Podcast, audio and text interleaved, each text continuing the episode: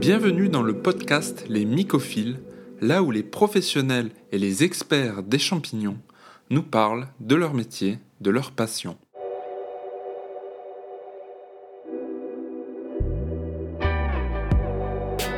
Bonjour à tous.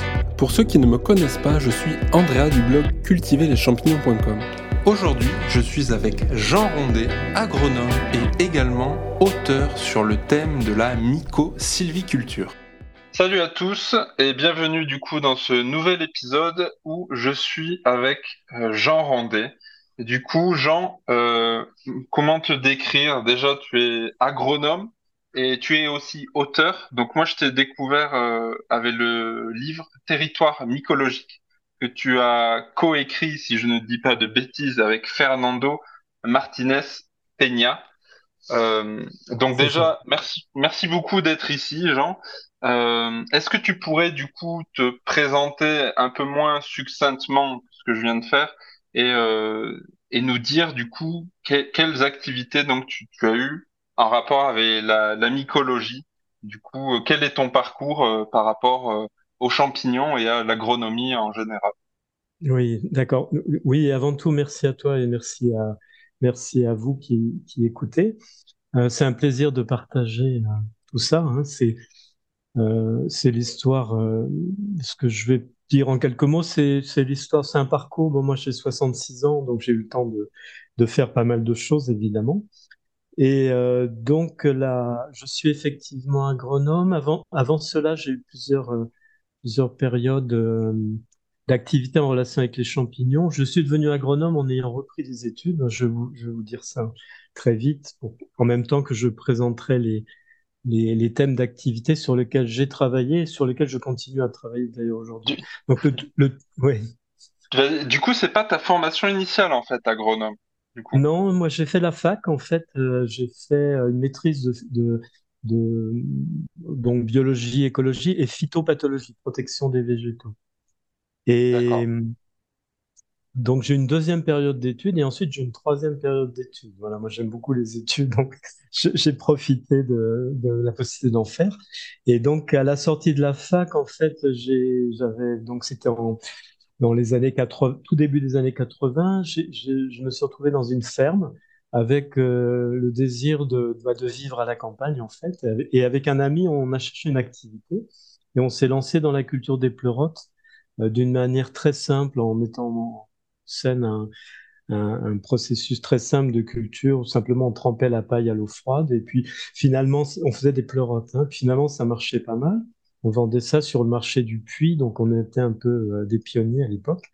Ah, de, fil en aiguille, je me suis retrouvé engagé euh, par une association Sevenol qui voulait monter un, il y avait plusieurs producteurs de pleurotes qui faisaient chacun leur substrat dans leur coin. Et puis euh, l'idée, c'était de, monter une, une, unité de fabrication de, de substrat collective, lequel substrat serait ensuite euh, dispatché dans, dans, dans, les serres des, des différents contributeurs, hein, des différents associés.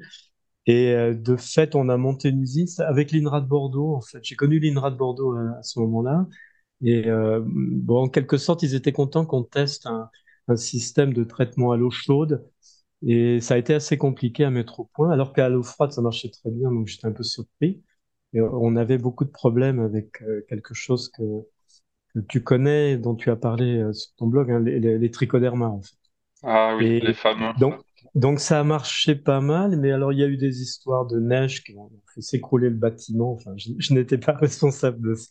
Et puis du coup, euh, j'ai repris des études pour euh, en savoir plus sur les interactions trichoderma euh, pleurote, et pas que pleurote d'ailleurs, mais enfin, du coup, je me suis retrouvé au Muséum d'histoire naturelle en stage de DEA, c'est le Master 2 hein, maintenant. Et euh, donc, j'ai pu comprendre, explorer un peu les mécanismes qui, qui, qui, sont à la base de ces interactions champignons cultivés trichoderma. Et euh, bah, du coup, j'en sais pas mal là-dessus. Je l'ai valorisé à travers euh, ensuite une activité euh, de conseil auprès de pleuroticulteurs où j'avais monté un test qui est toujours valable d'ailleurs pour, pour tester la, l'aptitude des souches commerciales ou sauvages à résister ou pas au trichoderme. Enfin, plus ou moins résister, être plus ou moins tolérant, etc. Ok. Est-ce que, est que tu pourrais nous, nous en parler euh, rapidement de ce test bah, Très certainement, ça intéresse les gens dans l'audience. Oui, ben, en fait, euh, c'est quelque chose qui n'a pas été repris. Euh, alors récemment, j'ai voulu le reprendre avec l'INRA de Bordeaux. Je suis toujours, toujours un lien avec eux. donc ça fait 40 ans plus tard. N'hésitons pas. C'est plus tout à fait la même équipe, mais il y a, des, anciens dans, la bande, la l'INRA de Bordeaux, qui, sont toujours un peu là-dedans. Et euh, ouais, le principe, c'était en fait, euh, je, m'apercevais qu'il y avait des souches. Euh, alors, en fait, au Muséum d'histoire naturelle, j'avais une gamme. Euh, il y avait un certain euh, professeur Cailleux, qui est décédé depuis longtemps maintenant, mais qui, était, lui, très au fait des histoires de culture de pleurote et de champion de Paris aussi. Donc, c'était un peu le, pendant de Bordeaux à petite échelle. Hein.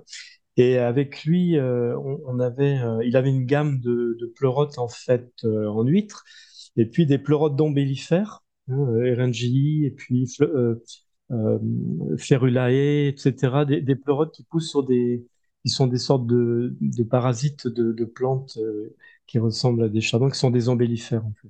Je pense, donc pleurotes du panico, on dit aussi. Oui, oui. Et alors ces, ces pleurotes-là sont sont toujours hein, très sensibles au trichoderma, alors que des, souches, euh, certaines souches de pleurote en huître, Striatus, étaient très résistantes en fait. Et donc, en particulier des souches sauvages et puis des souches commerciales anciennes. Il y avait la 2004, euh, je crois, de Somicel, si je me souviens bien. Donc, qui était une vieille souche hongroise sauvage qui avait été euh, bouturée, mais qui, qui, qui s'était maintenue comme ça, euh, qui avait maintenu toutes ses aptitudes.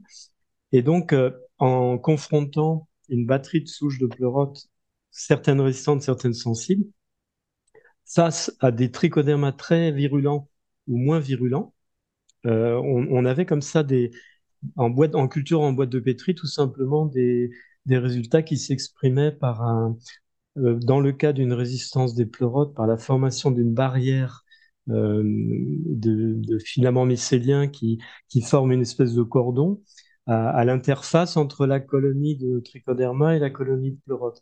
Et cette, ces, ces cellules-là sont, sont bourrées de, de substances de type tannin qui bloquent en fait les enzymes euh, des trichodermas et qui donc, donc empêchent ces trichodermas de, de, détruire les cellules et, de se nourrir des cellules de, des, pleurotes.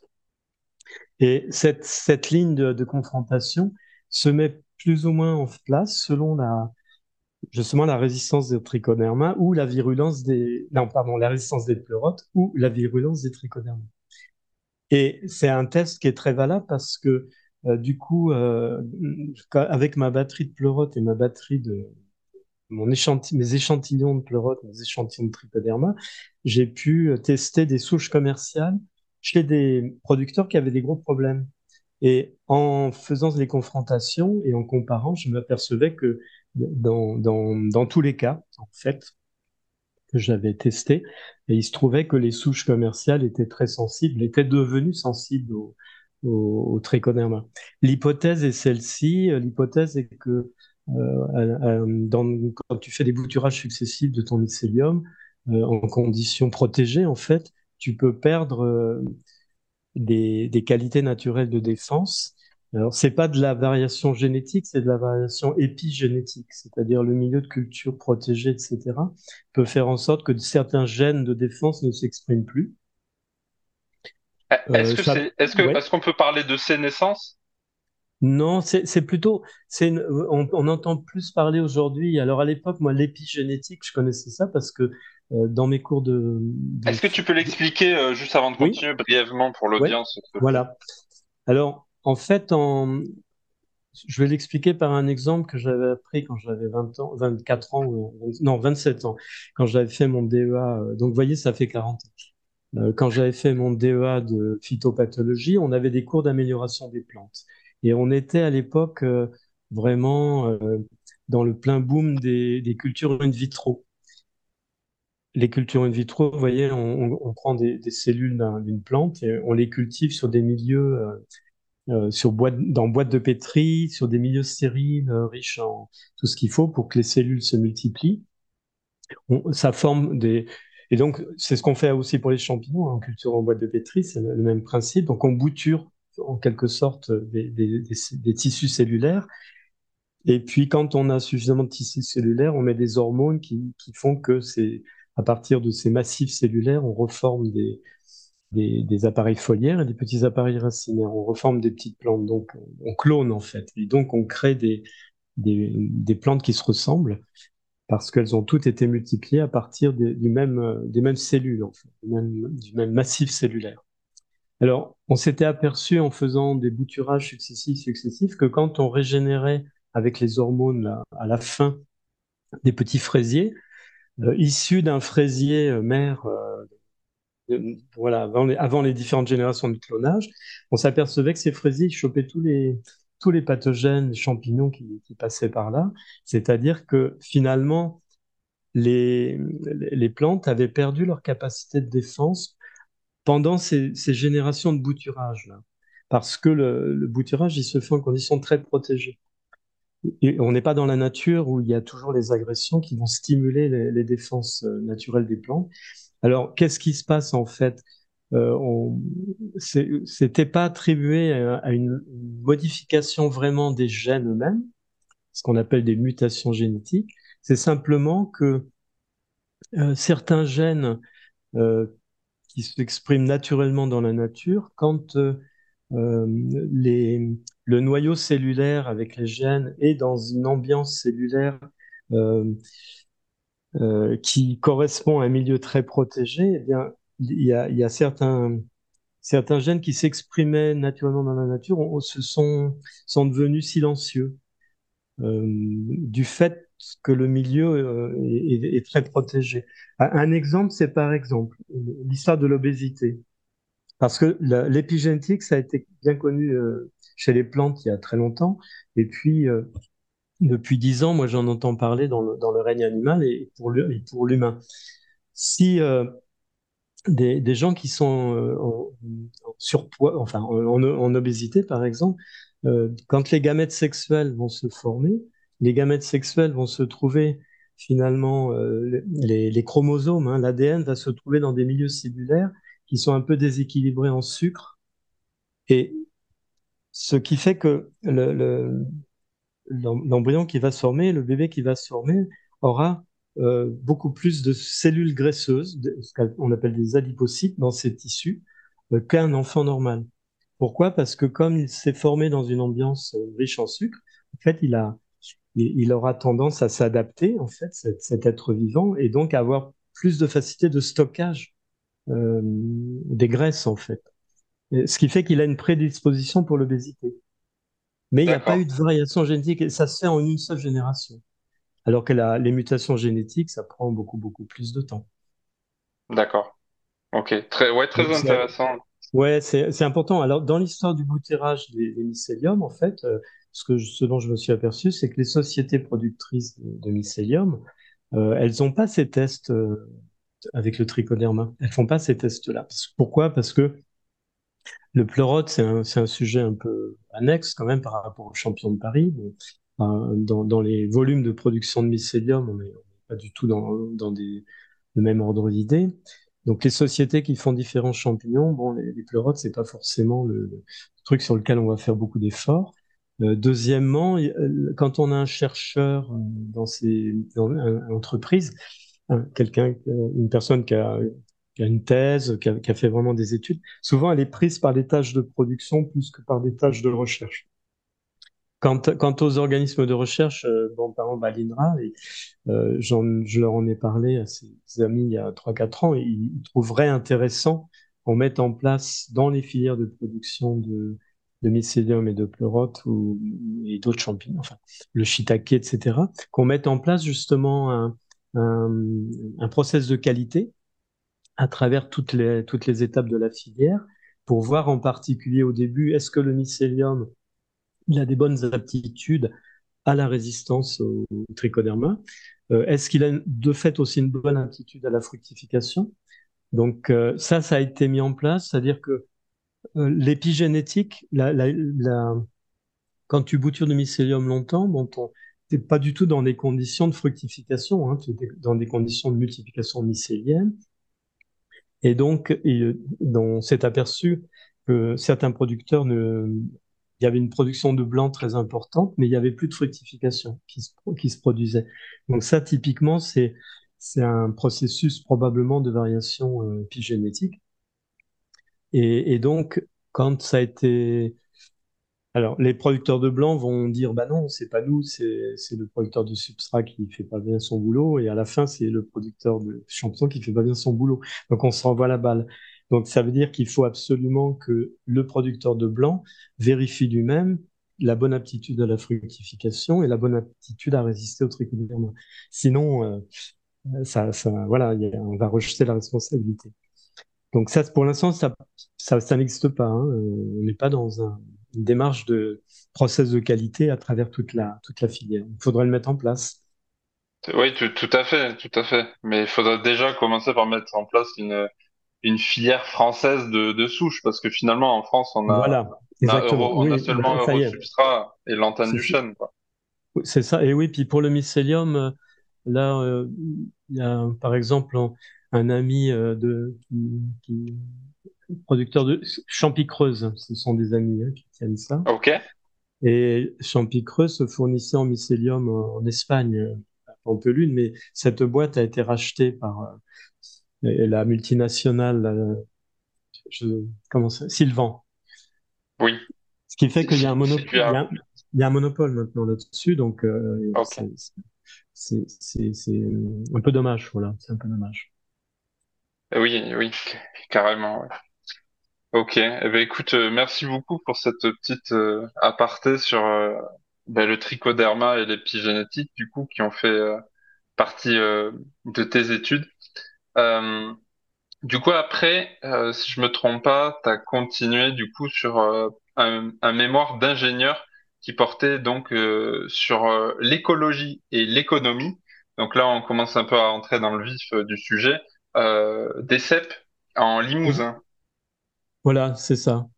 Euh, donc ça, euh, euh, voilà, il y a eu tout ce travail sur les cèpes. Bon, je, passe les détails. Je suis devenu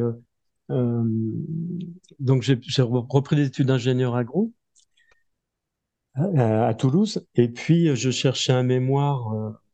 je savais que j'avais un peu oublié les champignons. Bon, je m'occupais d'autre chose et j'ai cherché un mémoire intéressant à faire en Creuse où j'habitais. J'avais ma famille en Creuse, donc c'était un peu compliqué de faire des études à Toulouse. Donc, du coup, on, habitait en Creuse. Et alors, en Creuse, il y avait, euh, c'était en 90, il y avait une chose extraordinaire, comme il y avait dans tout le Limousin et toute l'Auvergne, et puis dans d'autres massifs montagneux, les, massifs avaient été euh, reboisés, on va dire à partir des années 50-60, suite à l'exode rural.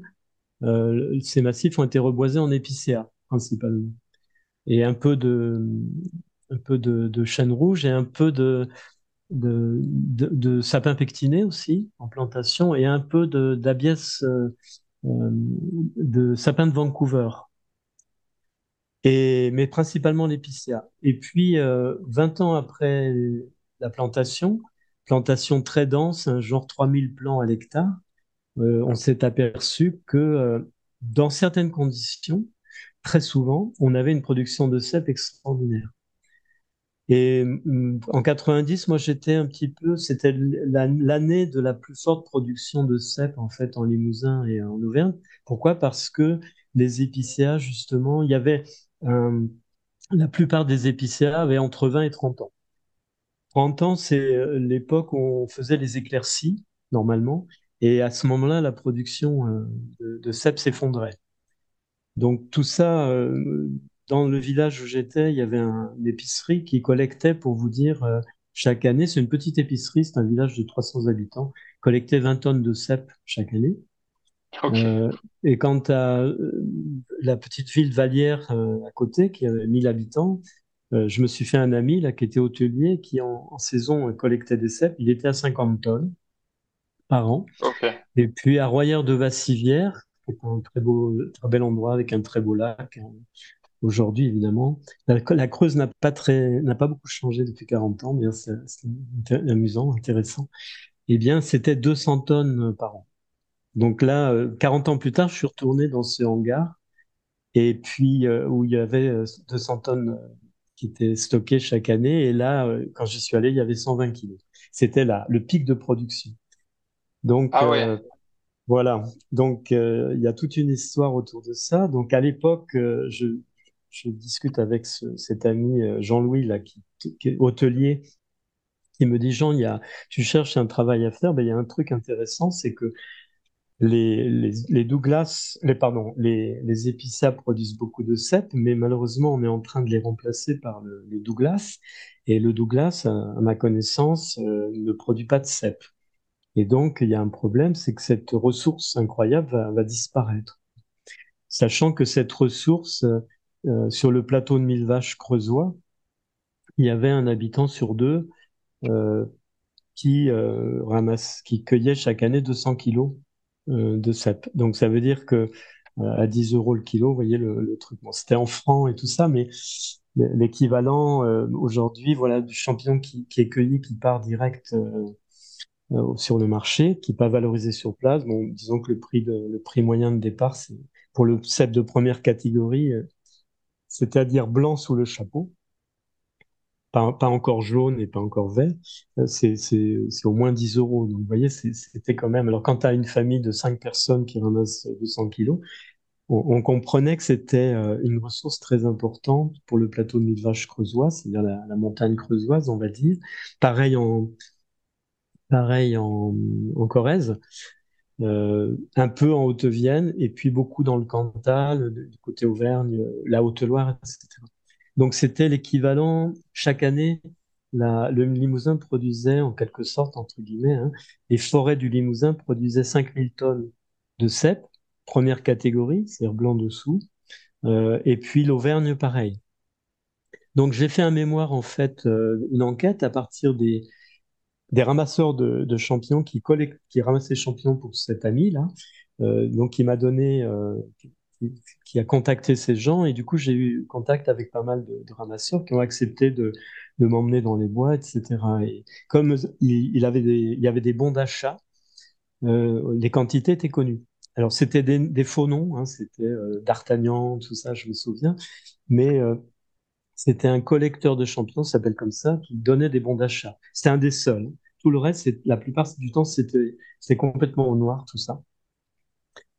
Euh, jusqu'à ce que le fisc fasse une descente, la même année d'ailleurs, et confirme mes chiffres. C'est-à-dire qu'il y a eu des redressements fiscaux euh, considérables à cette époque, bon, à l'échelle de, ces entreprises. Hein.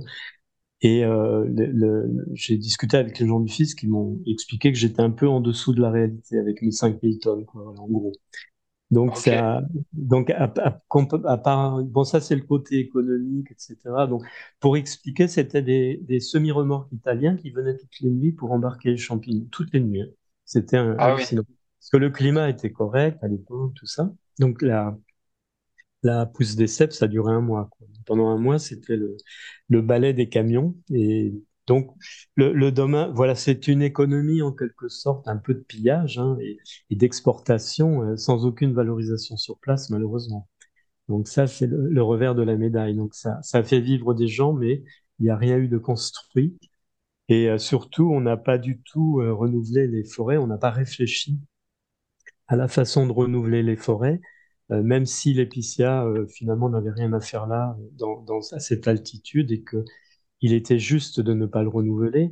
Par contre, on aurait pu, euh, bon, ça, c'est l'étude écologique qui l'a montré, la partie écologique du mémoire que j'ai faite avec l'INRA de Bordeaux euh, et un, grand mycologue euh, qui est à la retraite maintenant, qui s'appelle Jacques Gimbertot.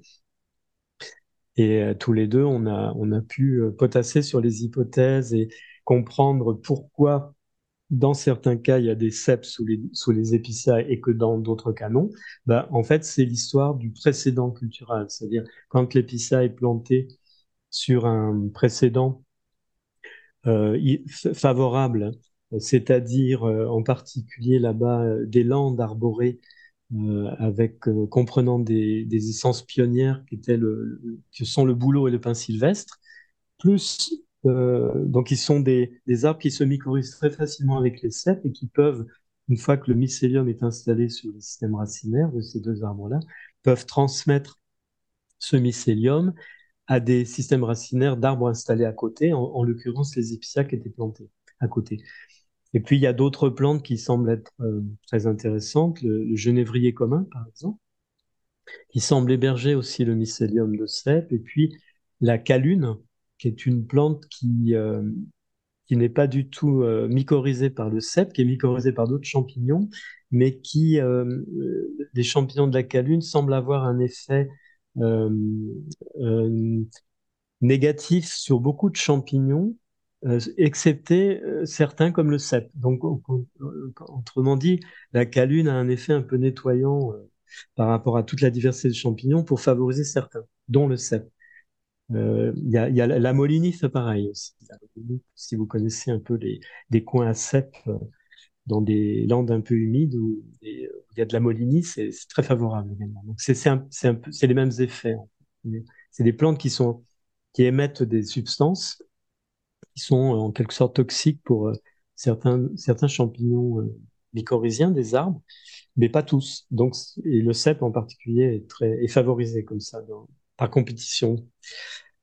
Euh, donc donc là, ça, ça marchait parfaitement et on, avait jusqu'à une tonne hectare. Hein. C'est un truc de fou. Hein. Voilà. Ah oui, c'est Et tombereaux de sel. De sel, euh, dans les meilleurs cas. Et puis, euh, dans d'autres cas, aucun cep. Et dans d'autres cas, des cèpes en limite de bois ou dans une seule partie. Quand on allait voir, on s'apercevait qu'en limite de bois, il y avait un, un, un peuplement de, de chênes, bouleaux, etc. Et donc, on a supposé qu'il y avait une mycorhisation qui se faisait à partir de la lisière euh, d'arbres qui étaient mycorhizés. donc, de proche en proche, les arbres de la plantation vont pouvoir se mycorhizer. Mais dans le temps, euh, dans les 20-30 ans, euh, la mycorhisation ne pouvait pas aller jusqu'à jusqu'à l'autre extrémité du bois. Voilà, ça restait à proximité de la lisière.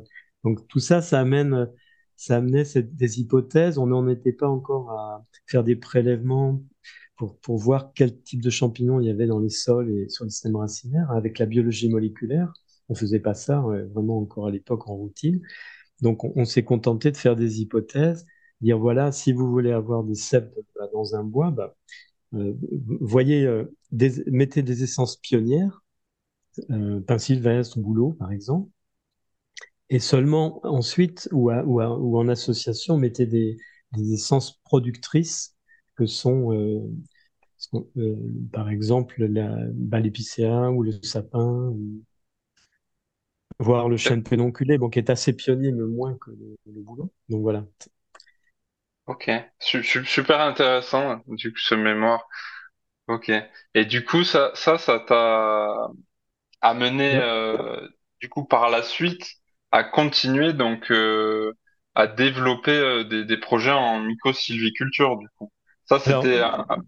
Ouais, c'est ça. Alors, oh, non, non, je te remercie de, de reprendre le fil. Oui, euh, euh, je suis très, je suis un, très bavard, hein, comme, comme tu l'as remarqué. Donc, Pas de souci, c'est très intéressant. Non, non, c'est gentil. Oui, en fait, euh, du coup, j'ai repris des études d'agro et j'ai fait une école de fonctionnaire à Dijon pour finalement être ce qu'on appelle ingénieur d'agronomie, et non pas agronome. D'agronomie, c'est un, un, corps de fonctionnaires et qui était destiné un petit peu à enseigner dans les lycées agricoles, ce qui m'est arrivé euh, avec plaisir. donc j'ai enseigné euh, en gros 20 ans dans l'enseignement agricole euh, dans le sud-ouest, j'étais à Vic en Bigorre, donc dans, dans, dans, les Hautes-Pyrénées. Et du coup, pendant cinq ans, bah, j'ai enseigné, et puis il s'est trouvé qu'un directeur régional d'enseignement agricole, ayant appris que je m'étais intéressé au CEP et venant de la Corrèze, m'a proposé miraculeusement de travailler à mi-temps, euh, de, travailler à mi-temps sur les cèpes. À moi de trouver la façon. Et il s'est trouvé que euh, donc j'avais un statut en or, une sorte d'agrégé de l'enseignement agricole à mi-temps, et à mi-temps, j'ai pu m'occuper de ça. Et, donc, il se trouvait en même temps que l'INRA de Bordeaux travaillait avec des, des, propriétaires privés, et en particulier des propriétaires privés qui étaient mobilisés par des chambres d'agriculture, par exemple à Dordogne, pour euh, travailler pour essayer de, alors, de développer déjà un projet de plan mycorhizé euh, qui a marché pas vraiment, mais aussi d'étudier l'écologie des cèpes et en particulier la, le fonctionnement, euh, euh, le, le, développement des fructifications en lien avec le climat. Ce qui fait que euh, moi, j'ai travaillé là 5 ans, 10 ans, à, sur 10 ans, je veux dire, sur ce thème-là. C'est-à-dire, on, on avait des parcelles de, suivi dans lequel on avait euh, des appareillages météo, donc des stations météo, et en particulier thermomètres et tensiomètres, c'est-à-dire des petits engins qui ont, c'est des sondes en fait qu'on met dans, le sol à une profondeur euh, voulue pour qu'on comprenne le phénomène biologique qu'on souhaite. Et donc, dans l'occurrence, pour savoir ce qui se passait pour les cèpes, on était plutôt en surface, entre 5 et 15 cm. C'est des sondes qui font à peu près 10 euh, cm, donc on les plante entre 5 et 15 par exemple. Et donc, ça permet de, de suivre l'humidité du sol, les variations d'humidité du sol dans, suite à des pluies ou à des périodes de sécheresse. Et euh, pourquoi? Parce que et puis les températures.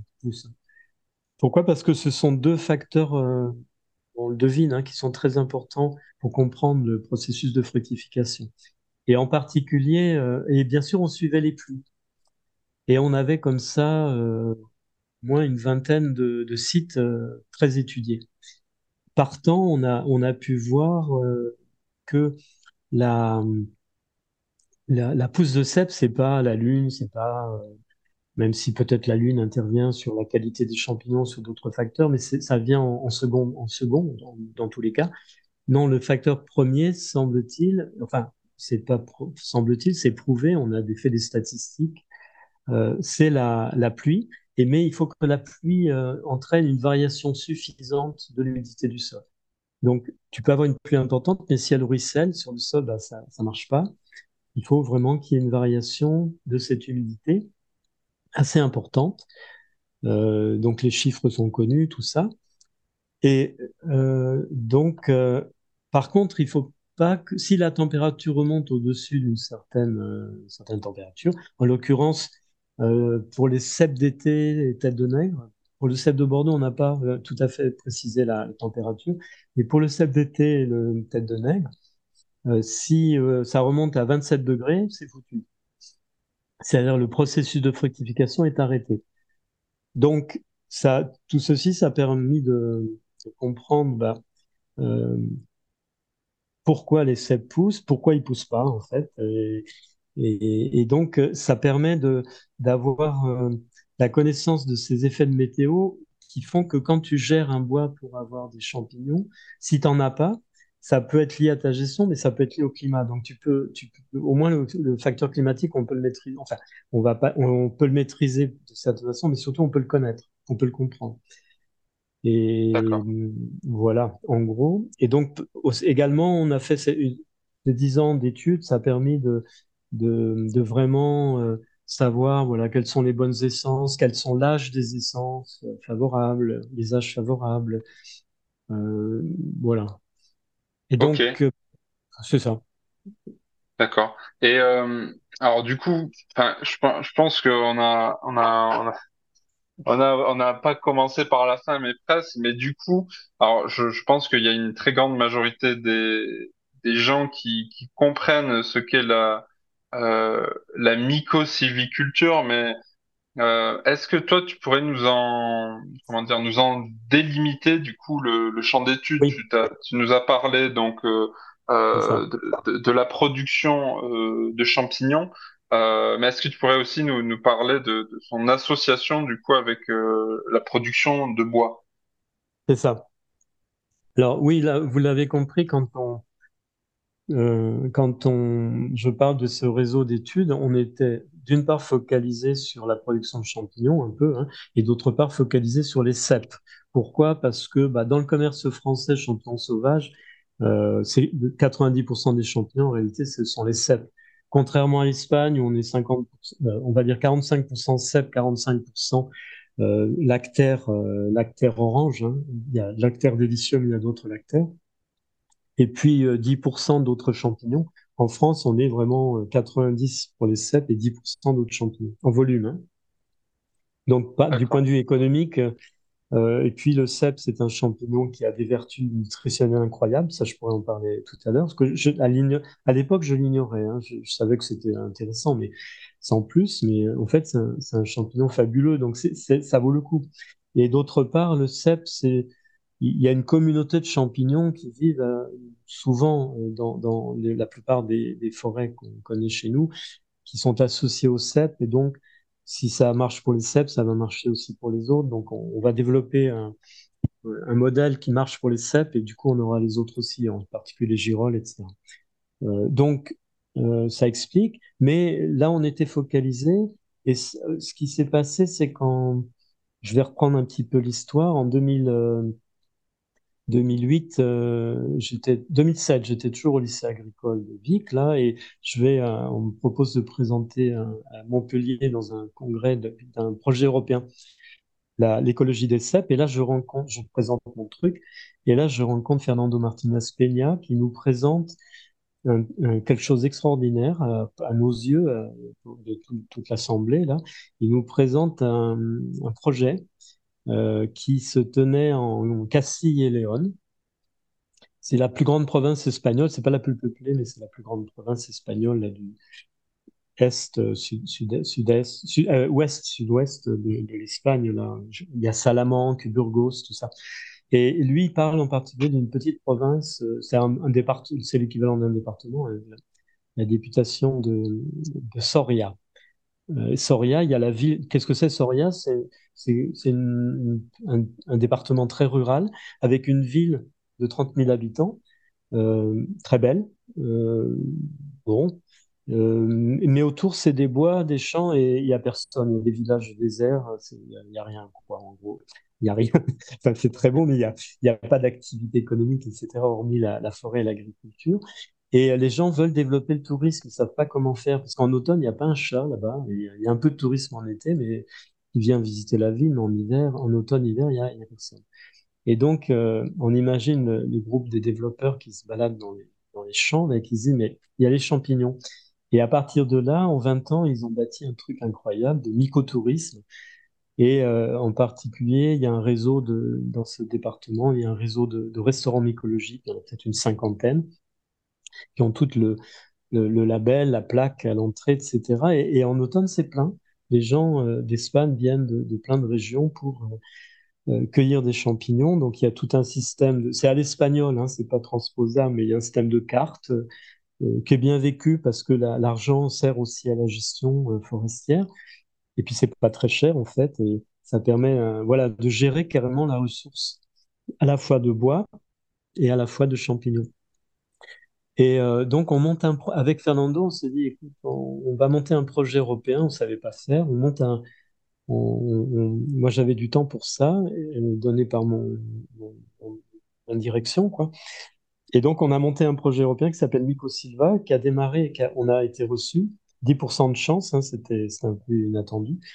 Et enfin, un million et demi d'euros de, budget, comme ça, pour travailler à plusieurs organismes partenaires Portugal, Espagne, France, pour développer un, projet. Et le projet en question, c'était en gros réunir des, scientifiques de tous les pays qui s'intéressaient aux champignons comestibles, les réunir dans des bois. Donc, on faisait des, colloques, on allait dans, dans des bois en Espagne, Portugal, etc., pour étudier euh, le bois. Alors, pas vraiment l'étudier parce que, enfin, il y avait une petite préétude, mais les, bois étaient connus. C'était surtout pour réunir sur le terrain des connaissances parce que pas un projet de recherche, c'est plus un projet de mise en commun de connaissances. Et donc là, on a euh, développé le concept de mycosylviculture vraiment, parce que jusque-là, euh, la mycosylviculture, le mot même n'existait pas vraiment. C'est sans doute parti du Québec, mais avec une connotation produit du bois et des champignons.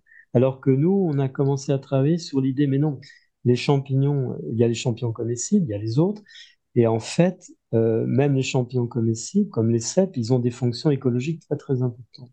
Un arbre ne vit pas tout seul. Un arbre, c'est au moins 100 espèces de champignons symbiotiques, mycorhiziens, associés à ses racines. Qu'est-ce qu'ils font Ces champignons, bah, d'une part, ils vont chercher l'eau, surtout dans les sols secs, parce qu'à ce moment-là, les poils absorbants fonctionnent pas, presque pas. Donc, c'est les, mycéliums qui ont une capacité bien supérieure de capter l'eau dans les sols secs.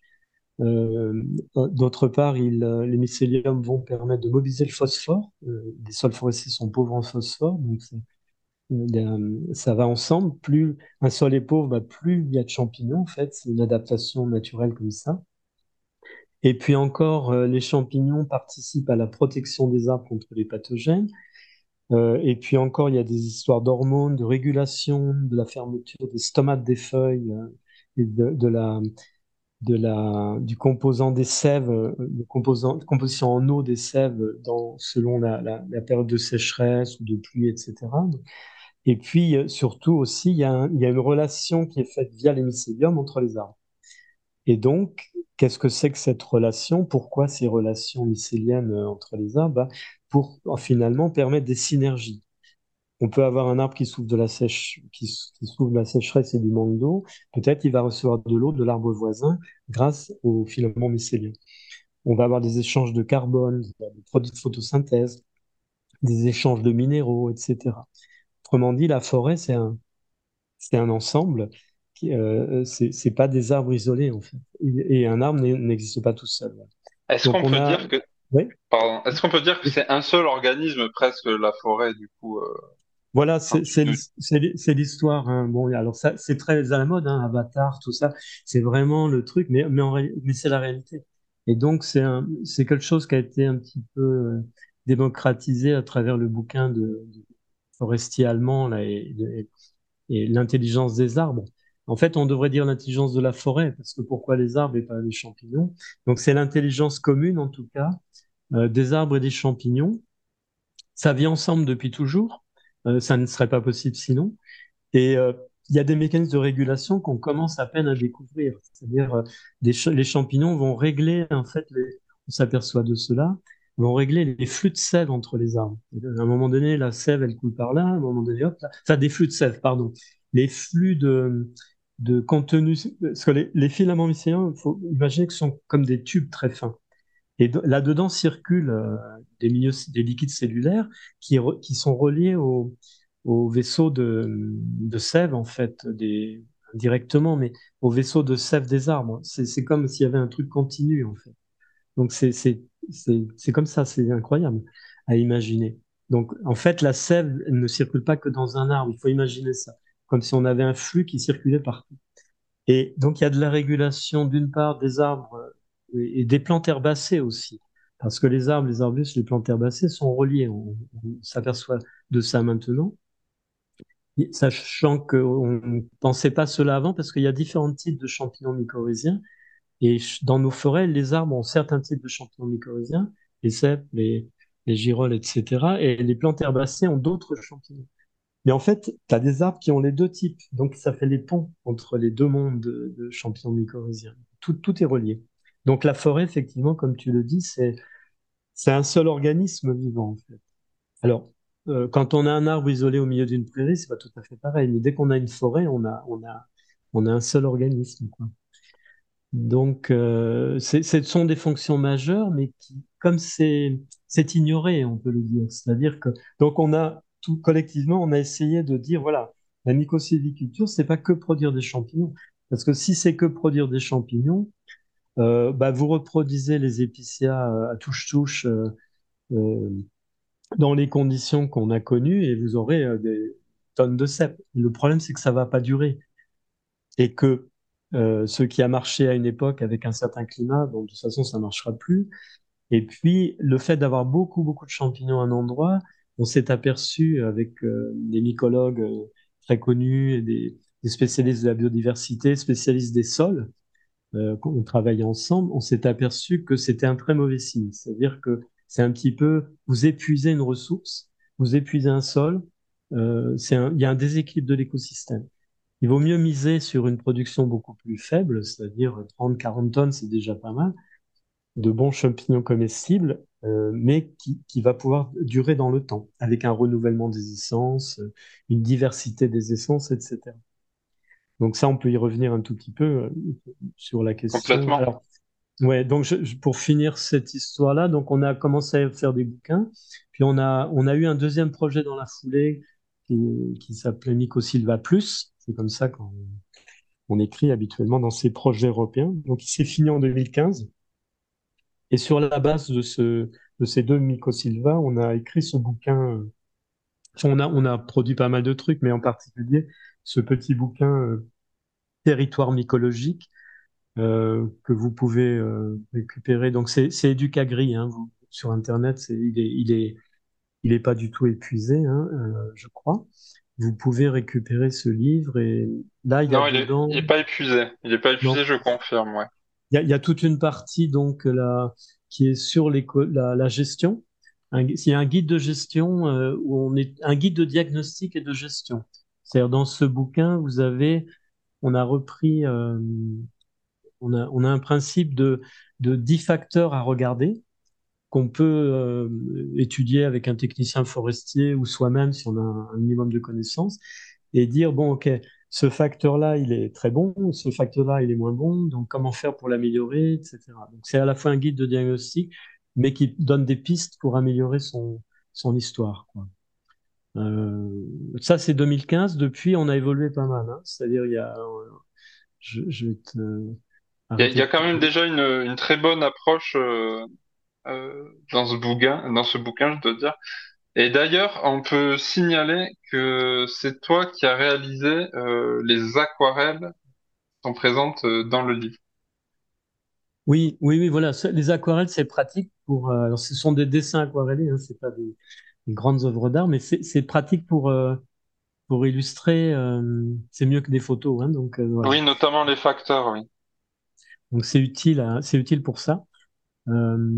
Euh, c'est utile aussi pour sensibiliser parce qu'il y a les propriétaires aussi, mais ce qui est intéressant évidemment, c'est d'arriver à sensibiliser les, les décideurs, euh, les développeurs, euh, ceux qui ont des grandes forêts mais qui qui les gèrent pas eux-mêmes et qui confient ça à, des gestionnaires qui n'ont pas de connaissances en écologie. Donc on a, on a fait cet effort-là de d'essayer de, diffuser de, l'info et dans ce bouquin, on trouve aussi un petit peu la, des, exemples de projets de développement, de projets économiques, alors autour du tourisme et autour de la gastronomie, de la restauration, etc. Donc ça donne un, ça donne un petit éventail de, des possibles euh, qu'on peut, en tout cas en 2015, qu'on avait en tête et qui étaient effectivement réalisés, euh, puisqu'on a des exemples concrets de, de réalisation de projets de projets économiques en fait, hein, euh, à la fois en France, assez peu quand même en Dordogne. Euh, là, on présente un petit projet aussi dans les Hautes-Pyrénées de mémoire. Mais c'est surtout en Espagne qu'il y a un, gros travail de fait qui continue, puisque là, j'étais euh, ce matin à relire un mail de Fernando Martinez Peña qui envoyait à, à Régis Marcon, restaurateur 3 étoiles, une invitation à un congrès gastronomique à Soria qui se tiendra en début novembre où euh, seront présentées euh, finalement des différentes choses sur la gastronomie, la nutrition. Moi, j'irai présenter une roue des arômes qu'on a qu'on a réalisé avec mon fils, qui est, qui est, médecin nutritionniste en fait, pour le compte d'une entreprise qui commercialise des champignons euh, séchés en grande quantité. C'est la plus grosse en Europe. Hein. Et donc, ils nous ont commandé une étude voilà, sur les arômes des champignons et aussi sur la nutrition. Voilà, donc j'irai présenter aussi quelques éléments de, de nutrition, de qualité nutritionnelle des champignons et, de la façon de les valoriser à travers une cuisine adaptée qui massacre pas euh, tout, quoi, les protéines, etc. Comme c'est souvent le cas malheureusement. Donc il y a, une cuisine qui était vraiment adaptée pour valoriser ce, ces aliments qui sont en fait très précieux, enfin certains champignons. D'accord, d'accord. Et euh, pour revenir euh, au contenu du livre, du coup, vous nous parlez tous les deux donc des, facteurs à, observer euh, dans la forêt pour savoir où est-ce qu'elle en est mycologiquement au niveau de, sa santé, de, son développement. Du coup, les, pratiques mycosylvicoles, elles, elles s'appliquent uniquement à des forêts en fait qui sont préexistantes ou est-ce qu'il y aurait la possibilité euh, de commencer, de créer une forêt en, réfléchissant avant ça, avant la création même, finalement, l'implantation donc de d'un projet euh, mycosylvicole, c'est-à-dire une, une, forêt qui va pas forcément servir euh, qu'à produire du bois, mais qui va également pouvoir, par exemple, servir à produire certains euh, champignons. Est-ce que ça, c'est possible? Euh, Et si c'est possible, finalement, euh, quelles, quelles seraient les, contraintes à, prendre en compte? Oui, oui. Alors, euh, la mycosylviculture sur des forêts existantes, donc effectivement, il y a le, guide va, va donner des pistes. Hein, pour, pour résumer, pour résumer, en fait, on a découvert, on a affirmé, on, on a pu affirmer qu'en fait, finalement, les, bons comestibles qu'on ramasse, qu'on cueille, sont aussi des comestibles qu'on est habitué à cueillir depuis, euh, très longtemps. Évidemment, on n'a pas. Pourquoi je dis ça? Il y a des pays, par exemple, où les gens ne ramassent pas les cèpes. Et bon, maintenant, ça, ça n'existe plus beaucoup, mais parce que les collecteurs de champignons sont allés voir un peu dans tous les pays, les pays de l'Est, etc. Mais, mais il y a 30, 40 ans, il y a des coins de France, par exemple le Morvan, je me souviens euh, me balader, j'avais une trentaine d'années, euh, les gens ne ramassaient pas les cèpes, quoi. Donc, il y avait des, il y en avait partout, sous les épiciales. Hein. Voilà. Donc, euh, mais quand même, c'est un champignon qui est connu depuis longtemps, de même que les girolles, les trompettes des morts, etc. Et en fait, on s'aperçoit que ces champignons qu'on cueille depuis toujours, ce sont des champignons de forêt ouverte, souvent très exploités, ce qui était le cas euh, quand l'agriculture était très présente dans les territoires ruraux. voilà. Et, donc il y avait des cèpes dans les haies, dans les, bosquets très ouverts, très rajeunis, etc. Autrement dit, ce sont des champignons qu'on peut dire, euh, on peut appeler des champignons pionniers, de milieux pionniers, de, de forêts jeunes. Et donc, un des principes de la mycosylviculture, c'est de rajeunir constamment les forêts, euh, mais d'assurer de, un mélange de jeunes arbres et d'arbres âgés. Donc ça, c'est un, un, élément très, très, très important. Euh, si vous n'avez que des arbres jeunes, bah, ces arbres jeunes, ils vont vieillir, donc euh, le, système va s'arrêter, ou là, en tout cas, la production va diminuer. Donc l'idée, c'est d'avoir une gestion qu'on appelle irrégulière, donc on rejoint là les préconisations de toute une frange maintenant de la forêt euh, euh, qui, préconise d'arrêter les, systèmes de forêt homogènes, tous les arbres d'une seule essence d'un même, âge, mais au contraire d'aller vers une forêt diversifiée. Donc diversifiée en termes d'âge et aussi diversifiée en termes d'essence et en particulier, ce qui est très intéressant, et je vais venir à la plantation après, ce qui est très intéressant, c'est d'avoir un mélange d'essences pionnières euh, et d'essences qui ne le sont pas. Euh, les essences pionnières, je citais tout à l'heure Bouleau, Pin Sylvestre, euh, ça peut être aussi le, oui, le chêne pédonculé est assez pionnier, par exemple. Et euh, à côté de ça, on va, on, va favoriser des essences moins pionnières, par exemple le hêtre, euh, par exemple le sapin, etc. Et ce qui fait que, pourquoi? Parce que ces essences non, moins pionnières, les essences euh, qui, qui viennent en dernier dans les écosystèmes, qu'on appelle des dryades, en fait, elles sont, c'est les essences qui sont aussi les plus productives, a priori, hein, en champignons. Euh, bon, pas forcément, parce qu'il y a des, forêts de chênes qui sont très productrices, mais, mais souvent, le, mélange avec des dryades fait qu'on a une très belle production. Donc, si on a l'ensemble, on a, euh, on a le côté pionnier qui est là avec les essences pionnières, euh, qui, qui semble-t-il très intéressant. Le boulot est une essence très intéressante en mélange. Donc on est très loin de l'idée, il faut, euh, avoir une seule essence productrice pour... Euh. Alors, par rapport à la plantation, bah, c'est un peu la même idée, c'est-à-dire vous partez d'un, d'une prairie, vous partez d'un... Si vous partez d'une prairie, par exemple, qui n'a rien à faire avec des... Il n'y a, pas de plantes, euh, il n'y a pas d'arbres encore euh, qui portent ces mycéliums de champignons. Et donc, comment planter? Bah, le, principe, c'est de mettre des, essences pionnières. Alors, si on avait des plants mycorhizés euh, fiables, on dirait bah, planter des plants mycorhizés, mais euh, on n'a pas ça pour les cèpes, euh, on a ça pour les, le bolet jaune et les lactaires délicieux ou lactaires sanguins, mais, mais c'est tout pour l'instant. Et peut-être c'est aussi bien comme ça, parce qu'on a une façon naturelle de produire des champignons, c'est de reproduire des écosystèmes dont on sait qu'ils marchent très bien parce qu'on on l'a vérifié dans le passé. Donc vous êtes sur une prairie, vous allez planter d'abord des essences pionnières.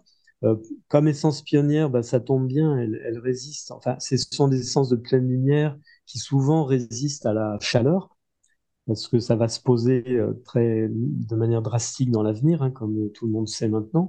C'est un des gros problèmes de la plantation, hein, c'est planter des petits arbres en plein cagnard, ça va devenir quand même très problématique, mais au moins euh, des essences pionnières, on peut supposer qu'elles vont tenir le coup euh, mieux que d'autres. Et seulement dans un deuxième temps, éventuellement, vous allez planter les, les, essences euh, qui, dont vous espérez qu'elles vont produire vos champignons. Donc, vous, vous reconstituerez comme ça ces mélanges qui sont favorables, qui sont connus. Alors, quel mélange? Alors là, le grand principe, c'est euh, la bataille en ce moment, c'est-à-dire euh, comment adapter les forêts au changement climatique? Parce qu'on ne peut pas euh, faire l'impasse de ça, évidemment, se focaliser sur les champignons et oublier cet aspect-là. Donc, un des principes, c'est de de, chercher des mélanges d'essences dont certaines sont des essences locales qui correspondent à ce qu'on appelle euh, euh, l'habitat naturel, euh, c'est-à-dire la, végétation qui, qui, serait, qui s'installerait naturellement dans, à cet endroit. Donc, il faut regarder ce qu'il y a juste à côté, etc., s'inspirer de ces essences-là et donc de, conserver cette diversité, s'il y a des sorbiers, s'il y a, etc. Et d'introduire euh, dans, euh, au, milieu de tout cela, d'introduire des essences dont on pense qu'elles sont pas mal adaptées au climat, euh, même si elles font pas partie de, la composition naturelle des, peuplements qui sont là naturellement. Donc, ça dépend des endroits. Euh, il faut regarder. Donc, il y a un diagnostic à faire par rapport à, d'une part, la, végétation naturelle, et puis d'autre part, en fonction du climat local, de l'exposition de la parcelle, etc., qu'est-ce qu'on va euh, pouvoir euh, préconiser comme essence. Alors là, les organismes forestiers, ils ont de la donnée là-dessus. On peut aussi s'appuyer sur eux, le CRPF en particulier. Hein. Et puis, voilà. Mais deuxième partie, c'est le sol. Donc, je parlais d'exposition. Donc, avec une équipe, euh, on, a une petite équipe, nous, de, pour vous donner un peu l'exemple de la façon dont on travaille. On a, on est une équipe de quatre, là. On a un spécialiste des sols, un grand spécialiste des sols et des champignons. Ça fait 10-15 ans qu'on bosse ensemble. Euh, il y a un, spécialiste de, de la modélisation du, du climat des parcelles. C'est-à-dire que on peut à l'échelle d'un territoire, faire une cartographie euh, de, la, de ce qu'on appelle les unités fonctionnelles de sol. Donc, c'est quoi ce truc? C'est euh, une parcelle d'un territoire. Alors, une parcelle, c'est quoi? Ben, Ça peut être un hectare, par exemple. Va se caractériser euh, par une certaine exposition et donc un certain rayonnement solaire. Donc, on peut calculer on a tout ce qu'il faut comme outil informatique, etc., et modèle, pour calculer la quantité de rayonnement solaire qui va arriver sur la parcelle. D'autre part, cette parcelle, dès qu'il y a une pente, même très faible, elle va potentiellement recevoir de l'eau qui vient d'au-dessus, ou au contraire, si c'est une parcelle située en haut de coteau, elle va plutôt euh, connaître un drainage euh, vers le bas. Donc, D'autrement dit, dans un territoire, si on est en bas de pente, ben, on reçoit de l'eau. Si on est en haut, on perd de l'eau. Et quand on est au milieu, ben, on est en situation intermédiaire. Donc, on va pouvoir calculer, en fait, euh, la quantité d'eau, en quelque sorte, que, dont cette parcelle va bénéficier au fil de l'année. Donc, on, cartographie les écoulements d'eau comme ça. ça, c'est très, très important. Je, pourrais y revenir. L'histoire de l'eau, c'est majeur hein, dans, dans l'histoire. Et puis, bien sûr, on a la nature du sol, c'est-à-dire est-ce qu'on a un sol euh, profond, pas profond, etc. Ça, c'est majeur aussi, parce que pour avoir une belle production de champignons, il faut avoir, euh, en fait, faut avoir deux horizons de sol euh, qui, qui ont des, des porosités très différentes. C'est-à-dire, on a un horizon superficiel qui est très poreux, un horizon en dessous qui est un peu moins poreux, et donc l'eau va euh, traverser l'horizon poreux, va buter contre l'horizon moins poreux, ça va créer une lame d'eau, et ça, ça va être favorable au déclenchement de la fructification. Euh, euh, troisième, euh, qu'est-ce qu'il y a encore? Il y a, il y a donc l'eau, l'exposition et, Et puis le, rayonnement solaire, non, bah voilà, on a, on a, on a défini notre histoire. Et la nature du sol. Hein, Donc on a, on a à ce moment-là une caractérisation euh, de ce que d'aucuns appelleraient des stations, mais là on a, on a une caractérisation des du climat des parcelles très fine. Et à partir de là, on peut dire, bah voilà, si vous voulez avoir un, euh, des champignons plutôt euh, d'endroits secs, par exemple comme le Boletus spinophilus, qui aime les endroits drainants et secs. J'ai oublié de fermer ça. Euh, eh bien, euh, mettez-vous plutôt en exposition sud, etc. Par contre, euh, vu le, changement du climat, on a tendance à se dire les expositions sud qui étaient autrefois favorables, maintenant il vaut mieux éviter, etc. Donc c'est un diagnostic en fait pédoclimatique. Hein. Et puis on fait le deuxième diagnostic, c'est la végétation, et à partir de là, on peut dire, ben voilà, on vous préconise un, tel type de plantation, tel type de peuplement. Ok. Euh, pour, pour, pour euh, vous rassurer, parce que ça paraît compliqué, le diagnostic topopédo au climat, ça prend deux jours et ça peut se faire même à distance, parce que les sols sont connus, euh, les cartes de sol, il y en a, et la, tout, tout, tout le, toutes les sortes de, de rayonnement, etc., on a des modèles, on peut, on peut faire ça à distance ça peut, ça peut être fait à distance. Donc, c'est pas forcément des, un diagnostic très, très coûteux et très complexe hein, à faire. D'accord. Bah, super intéressant. Merci pour ces infos. Euh, alors, j'ai, une petite question qui est un peu euh, ben, parallèle. Que, en gros, je, euh, est-ce que tu penses que, du coup, tu nous parlais euh, donc de euh, quand tu étais dans le Limousin, donc de tous ces arbres qui étaient plantés euh, très serrés et euh, qui finissaient en coupe euh, rase, si je dis pas n'importe quoi. Est-ce que tu penses en fait que il serait possible de faire de la mycosylviculture en plantant une, une forêt, disons, de trogne, tu vois, genre des arbres qui pourraient servir donc, qui resteraient racinés, qui seraient pas coupé à ras, mais qui serait coupé en partie, dont on prélèverait le bois, euh, étant donné que la coupe des parties aériennes, ça influence euh, la taille des parties euh, racinaires. Est-ce que ce serait possible de donner un, long terme à, cette pratique? Bah, C'est l'histoire, en fait, ce que tu décris, par exemple, en Dordogne, c'est ce qui est, ce qui a été préconisé. Enfin, on s'est aperçu que le, le balivage, donc le balivage, c'est quand on a euh, un, taillis de châtaignier, donc c'est des, des CP, hein, on a des tiges qui partent d'un même pied. Euh, et donc la, la coupe rase de, ces taillis, c'est tous les 30-40 ans, on coupe tout et ça repart. Donc là, quand on fait ça, on s'aperçoit que euh, on va retrouver euh, une production de cèpes et d'autres champignons d'ailleurs, de girolles en particulier, on va retrouver une production à partir de 12 ans, 10-12 ans d'âge de, de, tige. Et la production va monter jusqu'à pendant 10 ans. Et puis les tiges grandissent, la, la, production diminue. Et puis à 40 ans, on coupe et, on refait. Donc euh, les, les, vergers, les taillis de châtaigniers comme ça, euh, qui sont issus de vergers autrefois, hein, souvent, euh, les vergers n'ont pas été entretenus et puis on a, on a commencé à, à transformer les, les, vergers de châtaigniers fruits en taillis de, de châtaigniers bois. Quoi. Et donc, euh, au bout de 3-4 révolutions, euh, ça s'épuise. Hein. On est d'accord. Hein. on a les tiges sont moins, moins grosses. Euh, voilà, donc il faut renouveler ça. Donc c'est très compliqué aujourd'hui parce qu'il faudrait refaire ces taillis, réenrichir les taillis avec d'autres essences, etc. Donc ça, c'est pas durable. Euh, système qui ont été mis au point en Italie sur le châtaignier, et aussi, euh, pas sur le châtaignier, je dis des bêtises, c'est sur le hêtre.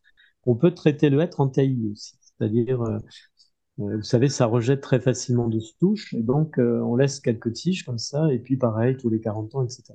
Donc il y a une, région qui s'est spécialisée sur le, le, cep et le tourisme autour du cep, dans le Piémont. Et donc ils ont calculé effectivement, on avait 20 euh, kilos à l'hectare en moyenne, mais euh, on avait euh, en fait 100 kilos pendant un certain nombre d'années de la même façon entre 10 ans et 20 ans, et puis après ça diminue, etc. Donc sur l'ensemble de la, des 40 ans de la Révolution, on est à 20 kilos par an.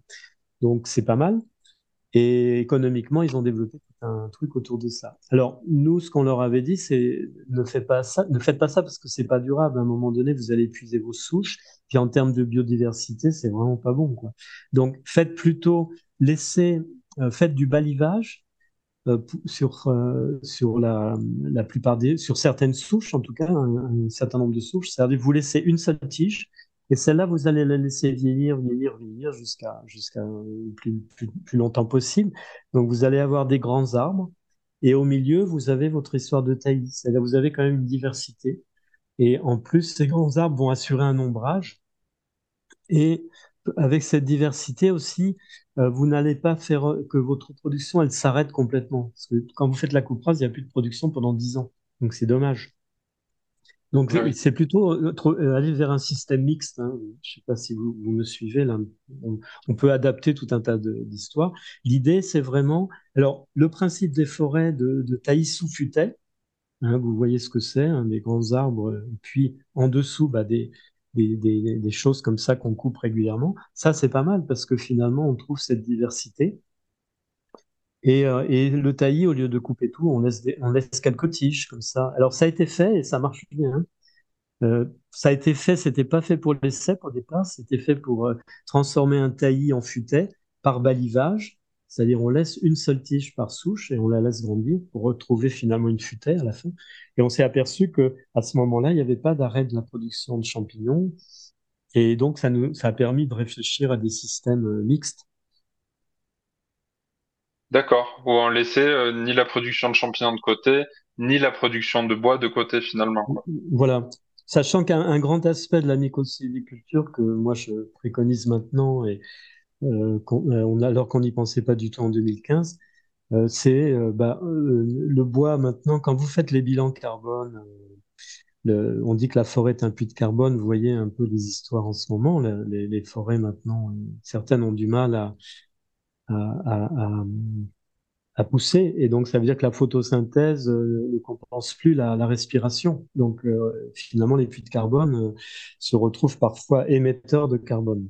Alors, en plus, si on continue à sortir du bois comme on le faisait, c'est-à-dire bois de, de forte valeur technologique, c'est-à-dire pour faire de la charpente, etc., ok, mais bois pour faire euh, de la pâte à papier, euh, etc. On sort tout. Non, laissons du bois parce que finalement, si vous faites le bilan carbone euh, de votre forêt, bah, le fait de laisser du bois, ça permet de, justement de ne pas exporter trop de carbone. Et puis en termes d'humus également. Parce que le problème du réchauffement climatique, c'est que les sols, en fait, dans un sol, il y a ce qu'on appelle un bilan unique, c'est-à-dire qu'il y a une certaine quantité d'humus. Par exemple, sur un hectare, vous avez, euh, admettons, euh, euh, je sais pas, 300 tonnes d'humus, par exemple, dans votre sol, sur 30 cm d'épaisseur. Il y a 4000 tonnes de terre et il y a 300 tonnes d'humus, par exemple, dans un sol forestier, dans une certaine forêt. Chaque année, il y a 2% de ces 300 tonnes qui vont être détruites par des bactéries spécialisées dans la destruction de l'humus, et c'est normal. Ça, voilà, c'est le coefficient de minéralisation de l'humus. Ça s'appelle 2%. Donc 300 tonnes, bah, ça va vous faire 6 tonnes. Euh, et puis, ces 6 tonnes, il faut qu'elles soient compensées par des apports. C'est-à-dire les, toutes les parties mortes des arbres qui tombent au sol vont petit à petit se minéraliser. Il y a une partie qui va refaire du gaz carbonique et de l'eau. Il y a une partie qui va se transformer en humus. Et normalement, qui vont venir compenser ces 6 tonnes qui sont perdues chaque année. On apporte 6 tonnes. Donc ça, ça le calcul de l'un et de l'autre, ça s'appelle le bilan unique. Le problème du réchauffement climatique, c'est que les bactéries qui bossent là pour détruire l'humus, elles, bossent plus. Et donc, ça va pas être 6 tonnes, par exemple, ça va être 8 tonnes. Et donc, il va manquer 2 tonnes. Et petit à petit, vos 300 tonnes, elles vont, qui, sont très importants hein, comme ça, vont, vont, diminuer. Donc, le principe aujourd'hui, c'est de, de sans doute sortir moins de bois. Oui, mais si tu sors moins de bois, tu gagnes moins d'argent. Donc, pour compenser, bah, tu vas cultiver des champignons sur ce bois donc des pleurotes et du shiitake. Quand tu penses que euh, un mètre cube de bois, c'est-à-dire 500 euh, kilos de bois, c'est la densité de 0,5. 500 kilos de bois, ça va te produire au moins, au moins 50 kilos de champignons de très bonne valeur sur 5 ans, si c'est du bois dur, hein, comme le chêne. Euh, bah, tu fais un roulement et puis chaque année, tu vas 3-4 fois dans l'année, tu, tu cueilles des champignons et petit à petit, tu vas t'apercevoir que ça rapporte beaucoup plus d'argent que, le bois. Donc il y a, aussi ce raisonnement, comment tu gères la production de champignons sur bois, comme, il a été fait traditionnellement au Japon ou ailleurs. Donc il y a, quelques Français qui font ça. Hein. Euh, donc je pense qu'il y a un gros un, développement à prévoir là. Euh, d'un point de vue écologique, d'un point de vue équilibre de la forêt, ça peut être vraiment intéressant. Alors, ça peut être du bois que tu sors pour mettre dans un endroit plus protégé si tu as peur qu'on vienne te cueillir tes trucs, mais à la fin, tu ramènes, tu ramènes le bois en forêt comme source de mus.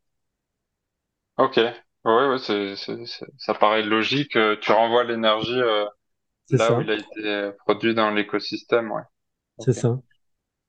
Et, euh, et du coup, euh, par rapport au réchauffement climatique, du coup, qui lui euh, euh, va déjà consommer plus d'humus par la chaleur, mais également donc faire tomber moins d'eau dans les forêts. Donc, oui. donc ça peut, est-ce que finalement ça peut arrêter, arrêter complètement de, de, de, produire et du bois et, et des champignons à terme? ou est-ce que le fait euh, que cet humus soit quand même dégradé plus rapidement, il va apporter davantage peut-être de minéraux, de nutriments euh, aux champignons Enfin, euh, comment, qu'est-ce qui risque de, se passer finalement euh, dans, ce déséquilibre, quoi? Alors, l'histoire de l'histoire de l'humus plus, largement, c'est l'histoire de la matière organique parce qu'il y a, en gros, il y a deux types de matière organique. Il y a, il y a tous les intermédiaires. Il y a la matière organique fraîche, c'est-à-dire les feuilles qui viennent de tomber, etc. Et qui vont, qui, une grande partie va se, se décomposer, va se minéraliser, c'est-à-dire se retransformer en fait en CO2H2O, ce qui était euh, finalement associé par la photosynthèse pour fabriquer des molécules organiques. Bon, ça va se redéfaire en fait en CO2 et H2O, ça va repartir dans l'atmosphère et puis, euh, il y a les minéraux qui, qui, avaient été prélevés aussi, qui vont se retrouver à nouveau libérés. Donc, euh, et donc, vont se retrouver libérés dans le sol. Euh, la matière organique fraîche se décompose et il y a une partie qui se transforme en humus qui, elle, va se minéraliser de manière plus, plus lente, plus tardive, et, etc. Sachant qu'aujourd'hui, il y a de l'humus très frais qui se décompose facilement, mais il y a un humus très ancien qui a, qui a 1000 ans et quelques, ou plus, qui est, qui est un s'est formé il y a très longtemps et qui, qui assure une, une, des, un des éléments de stabilité des sols.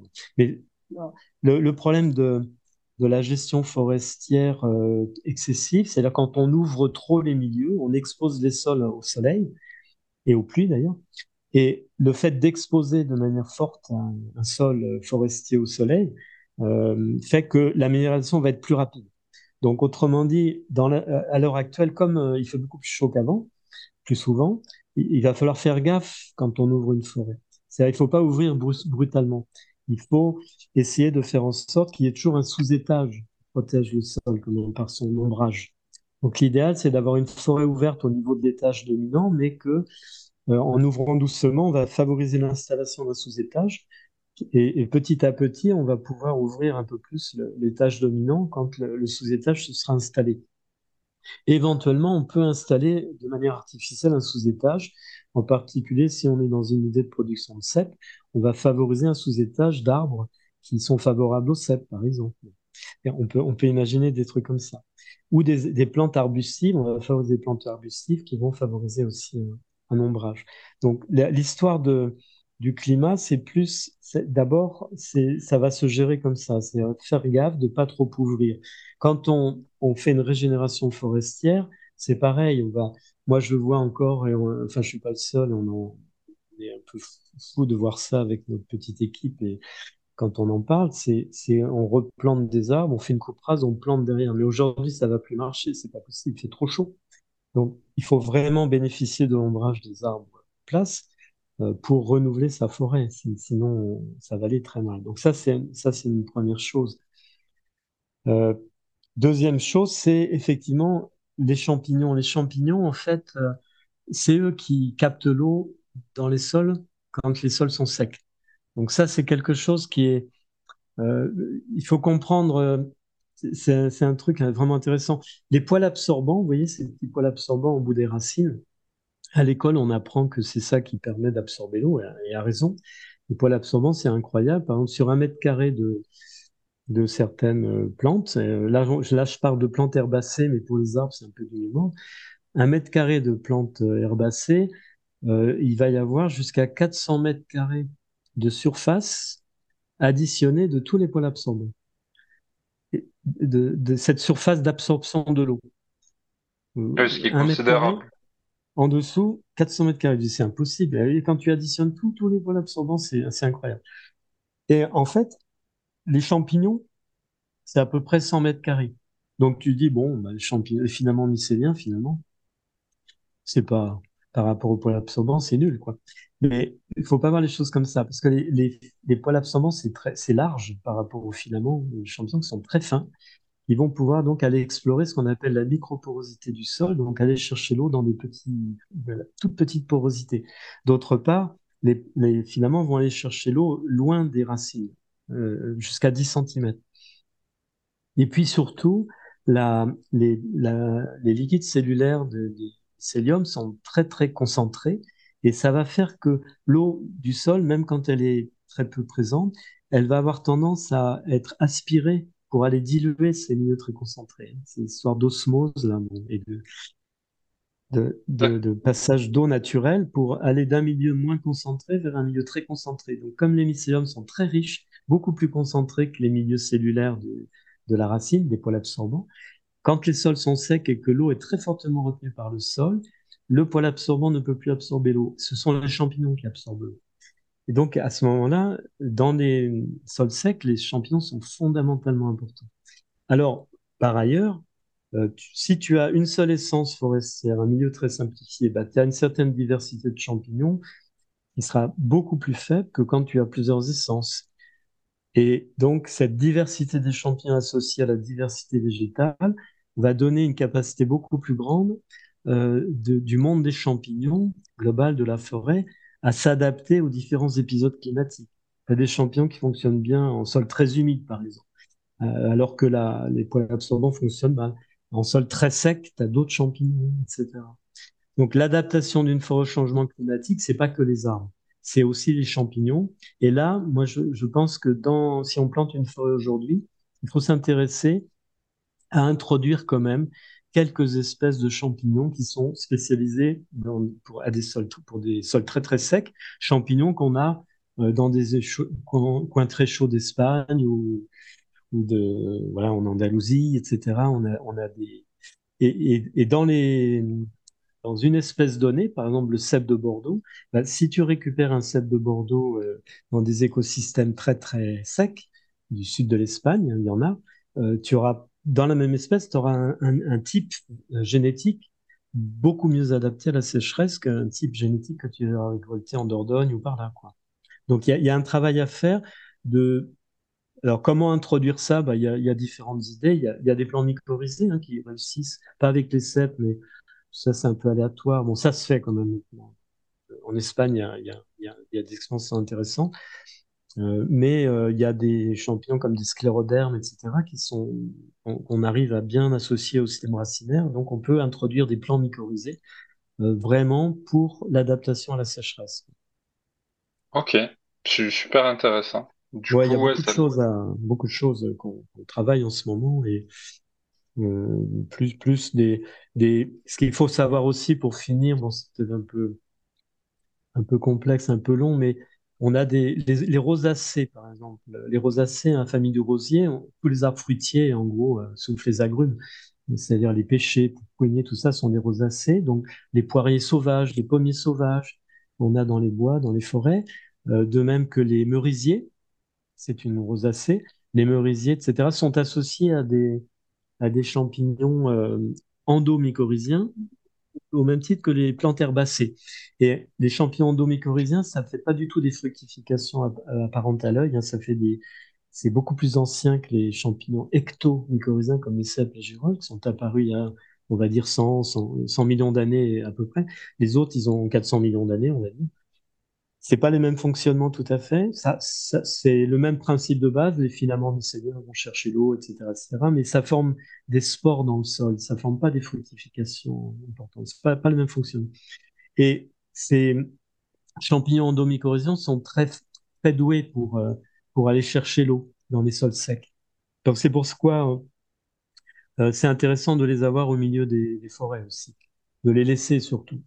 Alors il n'y a pas que ça, il y a les, sorbiers, il y a, tout un tas d'essences dites secondaires qui sont très importantes pour aller chercher l'eau euh, en période sèche. Donc c'est pourquoi on a fragilisé énormément les forêts aujourd'hui, hein, partout, hein. Euh, y compris les forêts qu'on laisse un peu, euh, dont on s'occupe pas, parce qu'autrefois on s'en est occupé, donc on les a simplifiées, et finalement elles sont pas tellement naturelles le plus souvent. Et, donc ça serait très important de, très vite de de redonner de la biodiversité pour favoriser cette biodiversité de champignons et cette adaptation au climat. Donc on sait faire, hein, on a, en tout cas on a toutes les pistes, toutes les, toutes les idées, on les a. Maintenant, faut, faut mettre en place, quoi. Ok, d'accord. Bah, c'est parti, hein. C'est passionnant et c'est ben, c'est positif de voir en fait que aux problèmes à venir, ben, il y a des solutions qui se mettent en place euh, petit à petit, quoi. Je pense, je pense que c'est important pour euh, garder de l'énergie et avancer. Oui, oui, oui. Après, il faut trouver des. Voilà, faut pas que des gens comme nous, quoi. Il faut trouver des, des donneurs d'ordre et des propriétaires importants qui veulent euh, tenter les, les expérimentations. Donc, on, on, commence à chercher un petit peu, mais c'est pas, c'est pas extrêmement facile. Hein. On a, il y a, y a, quand même une très forte inertie euh, des connaissances et puis euh, la forêt, c'est un monde qui avance lentement, y compris dans les connaissances et y compris dans les lobbies euh, à la fois euh, du bois, mais aussi les lobbies de la recherche. Hein, parce que les, équipes de mycologues, euh, finalement, ne sont pas tellement écoutées. Hein, c'est ça, c'est ça la question. Y compris l'INRA de Nancy, bon, même des, équipes qui ont pignon sur rue, ont du mal à diffuser leurs connaissances. D'accord. Donc il y a une question aussi de diffuser le savoir pour faire prendre conscience les gens qui a des nouveaux paradigmes possibles et qui sont pas forcément euh, négatifs pour eux, notamment si on peut moins couper de bois, mais valoriser euh, financièrement en, vendant plus de, champignons, quoi, par exemple. Oui, c'est ça. Alors, ce, que, ce que je. Une, une voie, euh, une stratégie là, que on est en train d'explorer, c'est de, de, laisser tomber la forêt, les projets forestiers, mais d'aller plutôt vers des projets agroforestiers en parlant de forêts euh, nourricières, euh, permaculture, etc. Pourquoi? Parce que finalement, euh, les forêts d'autrefois étaient des forêts nourricières, hein, dans lesquelles il y avait des fruitiers sauvages, par exemple. Donc, on peut prendre la chose par l'entrée forêt ou par l'entrée agricole. Et sur l'entrée forêt, il y a des lobbies très forts qui bloquent, alors que sur la question agroforesterie, c'est très innovant et donc il y a de l'ouverture. Donc là, par exemple, on va proposer, j'étais à la région Occitanie il y a très peu de temps pour en discuter, pour faire euh, avec l'université de Toulouse, on va euh, déposer un projet euh, dans quelques mois sur la création de, vergers agroforestiers en montagne. Voilà, dans les Pyrénées. avec en associant arbres fruitiers et arbres forestiers. Voilà. Donc c'est notre stratégie.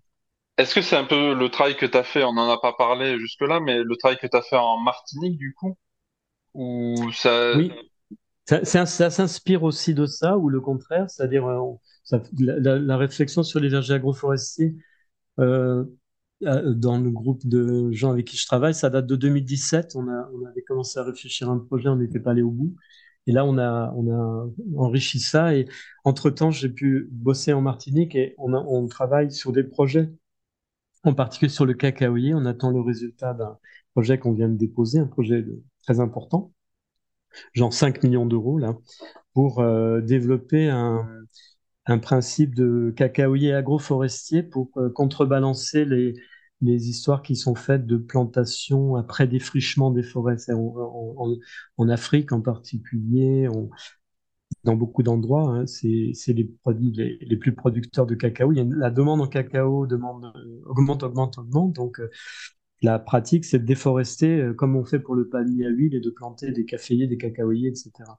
Donc, pour euh, contrebalancer ça, le ministère euh, a fait des appels du pied là auprès d'une coopérative pour développer un projet et développer un modèle de production agroforestier, justement, c'est un modèle traditionnel en fait, hein, où on, essaye de produire des, fèves de cacao sous les arbres et avec également euh, dans ces forêts bah, d'autres arbres fruitiers, hein, euh, pas, pas, que, euh, pas que, bah, enfin des arbres fruitiers, des plantes alimentaires, par exemple la vanille, vanille forestière, etc. donc effectivement, c'était assez inspirant parce que la Martinique, le problème de ces zones tropicales, si vous regardez un peu les craintes sur les évolutions du climat, on est très inquiet parce que on, se tenait à 30, 32 degrés là, mais maintenant ça monte beaucoup plus. Et donc, si tu es obligé de travailler sous ombrage, et tu c'est, tu peux plus, même l'agriculture, euh, ça devient très compliqué. Bon, la, canne à sucre est très résistante à la chaleur, ça va, mais euh, tout ce qui est maraîchage, tu peux plus faire du maraîchage en plein soleil, ça marche plus, ça, ça, brûle. Hein. Donc, ça veut dire on est obligé de faire de l'agroforesterie et on et de l'agroécologie du mélange arbre-plante et on va être obligé en France, pareil, très vite. Moi, j'en suis persuadé. Déjà dans le Gard, euh, il y a des gens qui cultivent leurs légumes sous ombrage parce que c'est impossible, etc., Ça va, ça va aller vite. Donc c'est vrai que cette réflexion euh, mycologique, elle va permettre de c'est très, très, très, très intéressant pour innover dans ces modèles-là. C'est une entrée passionnante et très, très efficace. Voilà.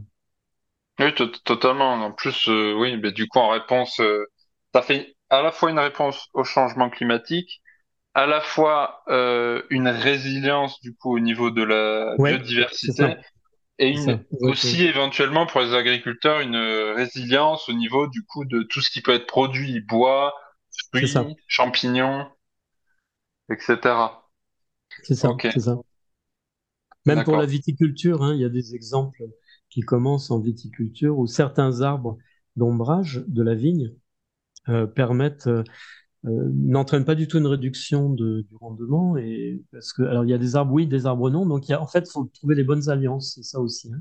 donc ça on, ça on peut on peut s'appuyer sur des connaissances qu'on a de, d'écosystèmes naturels hein, où on sait que telle plante va, va bien avec telle autre plante voilà ok D'accord, super. Euh, eh ben écoute, euh, j'ai envie de te remercier pour, euh, pour tout ce que tu viens de nous partager. C'est, c'est super intéressant. C'est très inspirant, à la fois pour la mycologie et, euh, et euh, l'agronomie, moi qui aime beaucoup de manière générale l'agriculture.